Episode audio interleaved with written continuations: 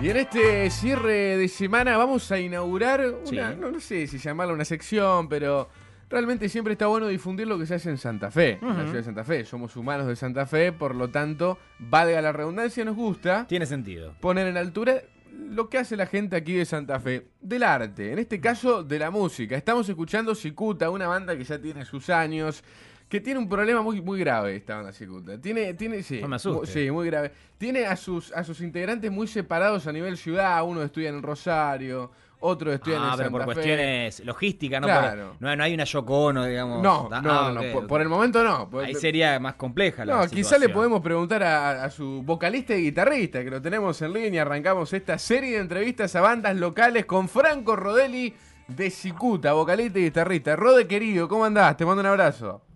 ¿Cómo andan, queridos la comunidad humana? ¿Cómo están? Bien, ¿Todo amigo, acá andamos, fantástico. Hoy la verdad que vinimos, viste, un viernes medio muy light para nosotros. Es como le, ¿Sí? le perdimos la noción a los días. No sé cómo la venís llevando vos, que estás en Rosario, tengo entendido, Rode, ¿no? Sí, yo estoy acá en Rosario. Para mí son todos los días domingos. Quiero que quede asentado. Este, ah, tuve una, una pequeña... re- Ujú. Vine acá a la casa de, de Andy Castelví, también Integrante de Cicuta, saxofonista. Exactamente. Saxofonista, ¿viste cómo es? Nos vamos Sí. amontonando con el viento de a poquito. Para, vos hiciste esa, la, la que hicieron varios que eh, en medio de, de- de- en traspaso de cuarentena metieron un cambiazo de hogar. Está permitido igual, ojo. Sí, sí, no sé si está permitido. Si Pero la hicimos ahí igual, digamos. Pisando, pisando el límite de, de que nos pare un gendarme y nos diga, che, ¿qué están haciendo? Pero sí, fuimos con, con bolsitas de supermercado ahí, metiendo micrófono, metiendo plaquitas de sonido adentro de la de la bolsita de super. Y Están deschavando. Sí, te- te- estamos Formas. rechabando formas, ¿no? Alguna modalidad de, de, de cambiazo de hogar. Pero bueno, Igual- allí en, en Rosario y el tema... Sí, No, digo, respetando medidas de seguridad, No, siempre. higiene, tranquilo. no, por supuesto. Pero encima eh, fue una mudanza en bici, porque los muchachos allá en Rosario se manejan en bici. Pero aparte, imagínate que hubo que llevar guitarra, eh, Toda equ- una logística. equipo de sonido, eh, toda una logística, porque también esta cuarentena, ahora vos que la estás pasando ahí con Andy, vos y Andy, que son dos de los integrantes de esta banda Cicuta, aprovechan, uno imagina, para componer un poco, para hacer algo, o, todos los días al pedo. No, no, al pedo no, al pedo no. Acá se labura un montón, digo, no. aquí- Este, estamos, estamos ahí algunas ideas dando vuelta. eh, nos armamos un estudio bastante caserito con las cosas que había. Onda, nos levantamos 10 de la mañana, nos armamos un mate y así desarmamos las camas y movemos los colchones y acustizamos un poco ahí un, un rinconcito del departamento en donde empezamos a grabar con el micro. Después tenemos las compus donde hacemos los programas de edición. Entonces estamos bastante activados por ese lado. De hecho, ahora estamos produciendo un video con un temita nuevo que en breve va a estar saliendo. Así que dentro de todo nos estamos entreteniendo un montón con él. Sí, a mí me dio mucha risa porque el- eh, co- la manera en que hicieron el sostén de- del micrófono, ¿no? Sí. Está, sí, sí. está hecho con un, con, un, con un pie de un ventilador, una cosa así, algo por el estilo. Sí, sí, Y mientras no se mueva, No. es vi- es viable. Es- esas son las mañas Castelví, ¿no? Claramente. No, eh, Rode, contanos un poco, contanos un poco cómo, cómo nació Cicuta y cuánto hace que, que están en, en- en- los distintos bares, en tribus, las últimas fechas que hicieron, ahora obviamente con la imposibilidad de poder tocar, pero cuánto hace que, que se ha creado esta banda, esta banda Cicuta y por qué géneros ronda más o menos su música. Eh, tendría que estar leyendo el machete ahora porque la verdad me había tenido. Ujú. Pero, no, Cicuta debe estar hace unos siete años. Sí, por ahí no más o menos. Alrededor de siete años por ahí. Empezó como lo que sigue siendo, empezó una reunión de amigos que varios nos conocíamos del fútbol, de Chaca, que, que jugábamos al fútbol, hacíamos distintas actividades ahí, y también de la escuela, y fuimos armando un rejunte ahí de gente, eh, de las plazas, de las queridas plazas. A, a ver, Rode, si te puedes quedar quieto o, o moverte del lugar un toque porque por ahí se te entrecorta un poquito. Capaz que está en la Ah, bicicleta ah, sí, fija. capaz está en la bicicleta de mudanza. A ver, a ver cómo te escucho ahora, amigo. A ver, ahí, ahí me, se me escucha bien, ¿no? Sí, ahí, te- ahí te escucho ahí- joya, ahí te ahí escucho mejorar joya. un poquito. Ahí, ahí mejoró, ahí mejoró. No, me decías cómo, cómo se fue creando, también haciendo música en las plazas, un poquito de todo. Un poquito de todo, se fue armando un rejunte. eh, después, que, cuando quedamos en la formación original, que vino Juanpi, eh, y ahí ya no nos movimos más. Y sí, empezamos a hacer música. Me acuerdo la, la primera vez fue en Ochava Roma. Hicimos un, un- el primer recital en vivo ahí que terminamos tocando como a las cuatro y media de la mañana. Hermoso. Sí. Había vino toro en la barra. Me acuerdo una, una belleza. Vino con Priti, se tomó mucho esa noche. De, hum- de humano de Santa Fe, pero con todas las letras. Sí, ni hablar, ni hablar. Eh, y sí, ahora nos preocupa el paradero de, de varios integrantes de Cicuta que no sabemos en dónde puede llegar a estar. Sí. Uf. Pero, pero así, un poco fragmentado, un poco en cuarentena, se sigue, se sigue tranquilamente. Imagínate que a los tipos es difícil encontrarlos. eh, tocan por él en tribus, En la tienen que tocar. normal. No, pero en, en el mismo show tienen que tocar por él a 11 y media de la noche y son las 11 y 35 y el saxofonista está tomando birra en la barra, otro chamullando afuera. Es como, es como difícil hasta encontrarlos en, en la misma noche que tocan. Eh, los- medio papelonesco, dice usted. Pero bueno, qué sé yo, se las ingenian y, y terminan tocando siempre.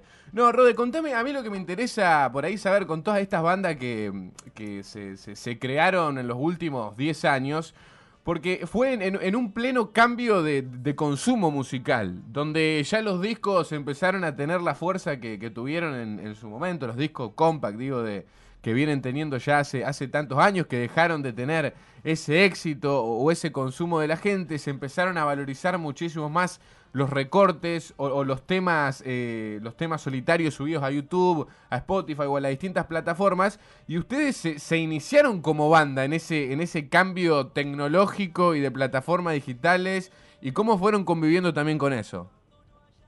Sí, mirá, eh, en el primer EP que nosotros tenemos subidos ahí en Spotify fue primero, más que nada, encarar el tema de grabación como una realización personal, creo, más que nada por parte de, de cada uno de la banda, eh, en el sentido de que había muchas canciones que ya estaban teniendo un concepto, creíamos, y que estaban como bastante logradas como para, para dejarlas de alguna manera asentadas para que la puedan escuchar. Una vez que salimos de esa, de esa burbuja del estudio y de, y de estar viendo cada sonidito, se nos plantea esto, es decir, che, ¿sacamos un disco físico o, o empezamos a subirlo a plataformas digitales y demás? Eh, y la verdad que estuvimos al borde de sacar un, un disco físico, pero después decidimos que no, decidimos jugarnos más por, por ese lado, por el- las plataformas de, de YouTube, por Spotify, había que patentar todo, eh, en, en Sadaik, que ahí estuvo Juanpi a full haciendo todos esos trámites. Juanpi es el, el guitarrista y es el más cargoso de todos, pero el, el que le pone huevo siempre, se podría Juan decir. Pizorín. Sí.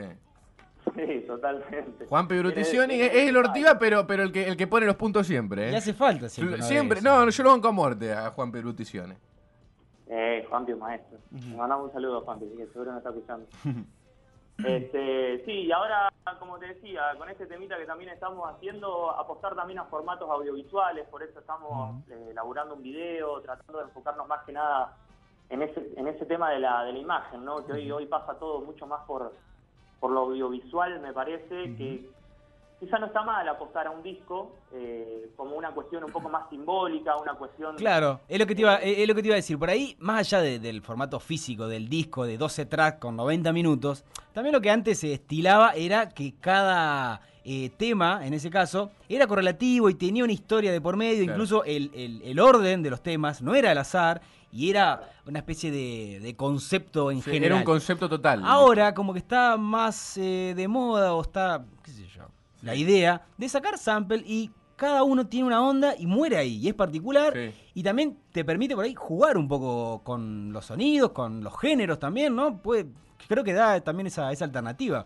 Poder ir variando y no ser tan solemne a la hora de sacar un disco y que tiene que ser de rock y nada más. Porque también estaba esa idea tonta anterior de hacemos un disco de rock y vos metías Claro. un reggae en el Sí. track 5 y decís, ¿qué es esto? No coincidía. Y ahora creo que se, se permite jugar y Sí. interactuar un poco Y más con las tecnologías. géneros en, en- en un mismo, en una misma banda o en un mismo tema. Tal en un mismo tema uno ve distintos géneros musicales. Exactamente. Totalmente, totalmente. Viene, viene por ahí el hecho de, por ahí el, el elaborar un concepto, digamos. ¿Cuán- ¿Cuánto tiempo puede, puede durar un concepto? Bueno, antes duraba un disco, quizás ahora dure una canción. Ahí una va. canción y un video que encierre una idea y ya, y murió ahí. O por ahí jugarte a sacar un EP de 5 o Ujú. 7 temas. Ah, que- Incluso creo que hasta este es más genuino, perdón que te interrumpa, porque el, Sí. el- el- uno, ca- o sea, cada uno se levanta Sí. con una idea y mañana piensa otra cosa y el humano va en, en constante re- re- recicle Sí. todo el tiempo y hacer todo un disco, reciclando. Claro, y un año apostar una misma idea hasta parece media, qué sé yo, ya de modé, media chota, ¿no? Sí, sí, sí. Sí, ya estás queriendo tocar una cumbia. Pero eh, a mí me interesa saber un poco cómo se fueron llevando con los distintos géneros, porque los integrantes por ahí va- varían de, de algunos estilos musicales. En el EP se ve mucho reggae, de hecho en un inicio fue cicuta reggae Claro. total, destinado por ahí a ese género musical, con algunos retoques o algunos arreglos eh, con- pasajes quizá por, por algún otro género. Pero, pero hoy realmente se están por ahí trasladando a, a ideas nuevas y, y a otro tipo de, de música, uno imagina, en base a la transformación de ustedes como banda también. Sí, sí, totalmente, Pío, como decís. Eh, nosotros en realidad creo que la mayoría de los pibes, por, lo- por los intercambios que hemos tenido en, en este tiempo, venimos más del palo de- del rock nacional. Creo que ahí encontramos la, la pata fuerte y, y el común denominador, digamos, entre, entre toda la banda. Y después sí, hay algunos que se tiran más hacia por ahí un rock un poco más pesado, eh, otros hacia el, hacia el reggae, obviamente. Sí. El reggae es algo muy sorpresivo, porque en realidad, si, si vos te pones a pensar, nosotros ve- escuchábamos todo Sumo, Soda, Charlie, Los Redondos, ¿viste? mucho rock nacional, y de golpe dijimos, che, vamos a juntarnos a hacer música, ¿y qué hacemos? Y toquemos un tema de los pericos, un tema de Bob Marley, y yo decía, ¿de dónde salió? Bueno, Claro. salió, salió así, yo creo que también ayudó el hecho de, de que desde de entrada ya teníamos muchos vientos. Y, y fue como, bueno, eh, aprovechar el tema de los vientos y pintó para el reggae. Pero es como decir, a medida que pasa el tiempo, uno va probando otras cosas, va escuchando otra música. De hecho, ahora el, el temita ese pájaro que hicimos Sí. está, eh, creo, muy novedoso, muy por afuera de lo que veníamos haciendo. Y, y este temita nuevo, me adelanto a que también viene un poquito por esa sintonía. Surge la creatividad en cuarentena. eh, hablamos algo en, en el arranque de la nota. Pero surge, por, por ejemplo, lo- los primeros 15, 20 días que vos estuviste solo en tu departamento con una viola. eh, eh, su- ¿Surge esa, por ahí, esa composición de letras, de musical? ¿Surge o, o- o no? Está la idea también romántica, incluso muchas bandas tienen Sí. la particularidad de juntarse todos en, una- en un lugar random. Sí. Nos vamos a la Villa Langostura. Sí, Cuatro claro. meses y hasta que no salen 10 temas que ma- por lo menos valgan la Bueno, pena. en Bohemian no Rhapsody se ve que se van a las cabañas esas, no sé dónde. Exactamente. Sí, yo creo que eso es un arma de doble filo. Eh, como poniendo ese ejemplo, pueden volver todos separados O y se cagan a trompadas. Pueden volver con 70 discos. Sí, sí, no, sí, Sí, sí, totalmente, totalmente. Eh, no, yo creo que en cuarentena sí, sirve, ah, sirve, a ver. No queda otra. No queda otra, No Ah, queda otra. no queda, no queda otra que, que sublimar un poquito por ahí y sí, tener la guitarra a mano ayuda a que por ahí se te viene una melodía y, y la podés empezar a jugar y tenés tiempo de sobra Para, para seguir viendo qué, qué le vas poniendo. Yo creo que ayuda a, a que podamos descargar ahí por, por la música y, y se te ocurren ideas nuevas. Pero llega un punto que si, si le estás metiendo mucha rosca con eso ya no querés saber nada, te empezás a pelear con la guitarra, puede que la partas al medio, Claro, en una calle de furia, no, te puede pasar cualquier cosa. Sí, y hay momentos que la- por ahí las cosas no salen o viste, te, te- te- te agarra ese ataque y también. Pero bueno, yo creo que es momento de la creatividad también, ¿no? Son como lapsus que, que hay que tener en esa creación eh, musical. Eh, Rod, otra pregunta que te quería hacer. ¿Tenían pautado una fecha ahora para. con el cuelgue, que obviamente no se hizo, era creo que para el 3 de abril, pero no se hizo porque por, por todo este tema de la pandemia, pero, pero tenían una fechita ahí en tribu, ¿no? Sí, sí, se venía una fecha linda que estaba 90% confirmada, la estaba haciendo ahí el, el manejo, el Lucho, que estaba hablando con Tribus.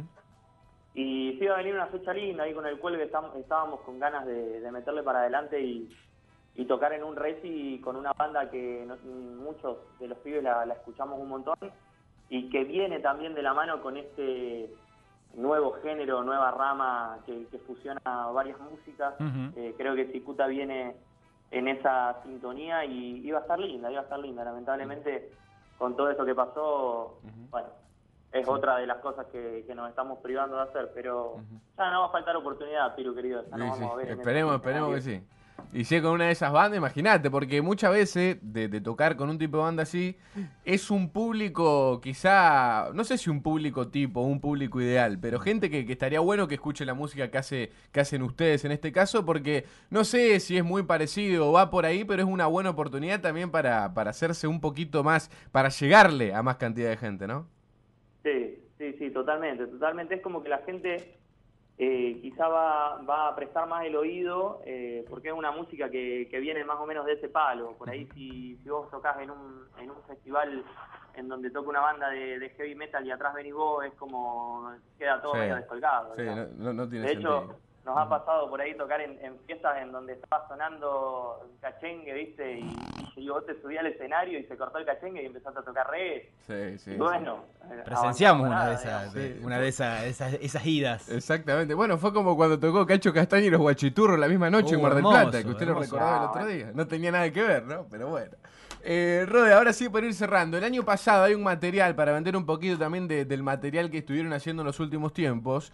Estuvieron en, grabando dos temas eh, en los estudios Ion para, para mm, contextualizar con la gente. Los estudios Ion son donde se filmaron todos los capítulos donde Lalo Mir hizo todos los capítulos de Encuentro en el Estudio, que estuvo dividido, Lave la Puerca, Las Pelotas y tantas bandas exitosas. Ese estudio que ustedes reconocen que vieron en Encuentro en el Estudio a través de Canal Encuentro, allí estuvo Cicuta y allí pueden encontrar dos temas, obviamente con todo el material fílmico a través de YouTube, ¿no? Exactamente, grabamos quiénes y la nueva historia. Eh, esas grabaciones fueron, eh, pero impresionantes, un tiempo récord, creo que fueron 40 minutos. Sí. Hicimos tres tomas de, de cada canción, en, en las cuales dos se concentraron ahí en el, en el sonido y una en, en las filmaciones. Y con eso nos, nos liquidaron el material ahí que, que estuvo re lindo, estuvo increíble esa experiencia, Sí. viajar con los pibes. Nos sentíamos los Rolling Stones en Buenos Aires y no nos conocía nadie, éramos unos boludos dando vueltas en el obelisco. Claro, sí. Pero no, la, la verdad que la, la mística que hay en ese estudio es impresionante. De hecho, nosotros cuando entrábamos, tenemos la anécdota, uno de los pibes apoyó el instrumento arriba de un, de un cuerpo, tapado por una lona, por una, por una alfombra. ¿Un cadáver? se- No. No, no, no. ¿Qué ¿Qué pasó? podía ser? Ah, podría el- ser. El, el portugués ahí tirado. El portugués, más añejo el portugués ahí en ese Sí, el estudio. portugués da Silva. ¿Y entonces? Este, y entonces dejó el, dejó el instrumento ahí, se vino el pibe que nos estaba haciendo todo el staff acomodando los instrumentos y le dice, che, acá eso antes de que venga el dueño del estudio porque te va a matar. Era el piano en donde había grabado Fito y Charlie discos y canciones Sí. icónicas de la historia Sí, argentina, donde estábamos dejando los instrumentos arriba. Un papelón, pero bueno. eh, creo que revela Puede un poco pasar. la- creo que revela un poco la filosofía de, No, pero aparte... de los pibes que, que han llegado a Ion. Sí, pero aparte, Rode, si no apoyabas nunca la guitarra ahí, no te ibas a enterar que había un, un piano donde había tocado Charlie Fito. O sea que también valió la pena, digamos, qué sé yo. Sé que estaba la marca del vaso de whisky de, de Charlie todavía. El detalle, no, no lo podemos dejar pasar cuando hacían referencia a portugués, era Jorge Portugués da Silva. El Portugués da Silva, que sí. Se le dice ingeniero de sonido. El tipo no es ingeniero, pero es uno de los que más sabe Más de sabe música en la Argentina. Sí, ni hablar. Eh, pero bueno, ese material entonces lo pueden encontrar a través de YouTube. ¿Cómo lo buscan, Rode? En YouTube, la nueva historia o quiénes de Cicuta iban a ver el video. Un video increíble, una calidad de sonido que está muy, muy zarpadamente lograda. Así que lo pueden encontrar en YouTube, lo pueden encontrar en Spotify, también subidos ahí como sencillo, eh, por fuera del EP. Ujú. En Cicuta nos pueden encontrar. Y bueno, también nos pueden seguir en las redes, en Instagram, es la que está más, más activa de todas, y en Facebook. El nombre del Instagram, Cicutagram. Muy creativo. Bien. Sí. Ahí, ahí estuvo bien el, el CM. No sé quién es el, quién es el, el community manager de, de la banda. O sea, ayudan entre todos. Nos ayudamos un poquito entre todos. En un momento agarró la, agarró la mano Coquirri. Sí. ahí. El manager. famoso- el famoso Coquirri. Sí. Impresionante, legendario Coquirri. Eh, nombre, ahora, Sí, sí. sí. eh, ahora estuvo haciendo unos ruedos. Se fue para Israel, después tuvo que volver repatriado. No sabemos bien el paradero de Coquirri por el momento. Sí. Pero le mandamos un abrazo grande también. Se complicó Sig Manager. Bueno, Rode, eh, nos vamos con un temita. ¿Tenemos quiénes ahí para, para escuchar? Vamos a escuchar quiénes, ¿eh? Uno de, de- de los temas que está en el EP, tengo entendido, y también lo pueden encontrar a través de Spotify. Exactamente, sí. Lo, lo pueden encontrar en Spotify y en, YouTube. Bueno, Rode, saluda a Landy Castelví, también saxofonista de Cicuta. Un placer hablar con, con vos, en este caso con la banda Cicuta. Y la idea es empezar a hablar con bandas locales, también para difundir un poco en este momento de cuarentena, qué andan haciendo, cómo viene la creatividad y por dónde pueden consumir tanto su material fílmico como este tipo de canciones que vamos a escuchar ahora. Fuerte abrazo. Excelente, Piru. Fuerte abrazo a vos y a Juan y también. Saludos Gracias, a todos amigo. en el estudio. Pasó Franco Rodeli, Rode, para los amigos. Frontman, una palabra que no me gusta decir mucho, pero frontman de Cicuta. Frontman, exactamente. Y parecía una peña, ¿no? Estamos en Sí, una sí, peña. estamos medio en una peña. Es la idea. Es de la este- idea. de este momento. Faltaría un fogón en el medio, que de hecho esta mesa tampoco sirve de mucho. Podríamos quemarla y poder eh, poner a los pibes acá una guitarrita. Van a venir, eh, o sea, cuando todo esto pase van a venir un día todos acá, vamos a tapar birra Sí. eh, de, de las latas de, que están en promo con Clientazo al Alvear Ahí va. y, vamos paso- a armar una y un unos salamines de. unos salamines de, Juaco. fábrica de chacinado Juaco que ahora le tenemos que meter el chiveño también. Yo, si quiere, me anoto a tocar el cajón peruano. Bien, me Ahí gusta. va. Ojo ahí que con, con el Lucho Sánchez, que el, el tipo es DJ de- en su momento de música electrónica y baterista de Cicuta. DJ Dero. Sí. es como una mezcla de todo, ¿no? Bueno, escuchamos y terminamos de escuchar quién es de Cicuta y vendemos de la mano de Pato Michael Siminelo. Universal se hizo la inocencia y tu letargo cada vez divaga más. Universal se hizo la violencia y todavía estás a un paso de llegar.